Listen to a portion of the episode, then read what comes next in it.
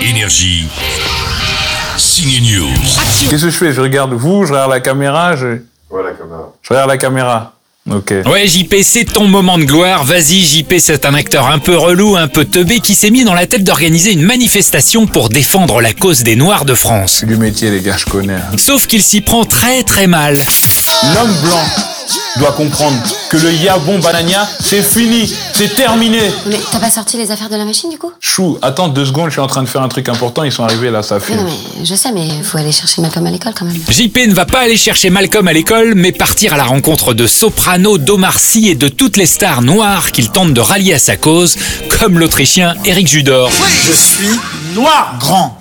Je suis noir. Martin Luther Je King. suis nègre. Malcolm X. Je suis un putain Voilà. de nègre. C'est ça Tout simplement noir est signé par un tandem de potes, John Wax et Jean-Pascal Zadi. Jean-Pascal, c'est lui sur l'affiche, c'est bien sûr le JP du film.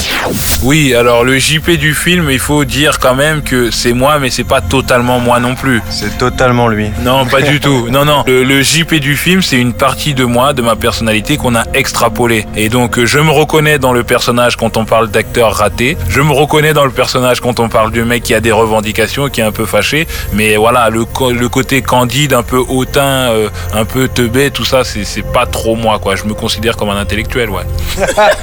Il a dit oui. Tout simplement noir a des longueurs, mais il a aussi quelques scènes très marquantes. C'est original, ça change. Aux États-Unis, il y a eu Martin Luther King. En Afrique du Sud, il y a eu Nelson Mandela. Si en France, il n'y a personne. Bon, j'y vais Énergie. Signe News.